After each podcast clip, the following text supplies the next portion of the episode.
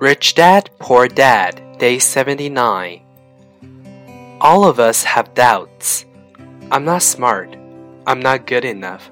So and so is better than me. Our doubts often paralyze us. We played the what if game. What if the economy crashes right after I invest?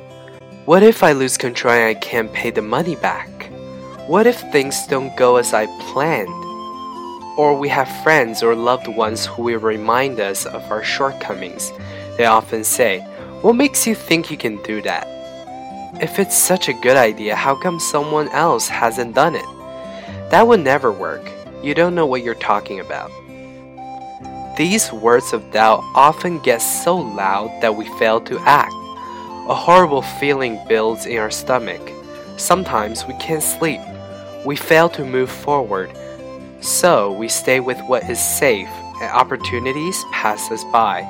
We watch life passing by as we sit immobilized with a cold knot in our body. We have all felt this at one time in our lives, some more than others.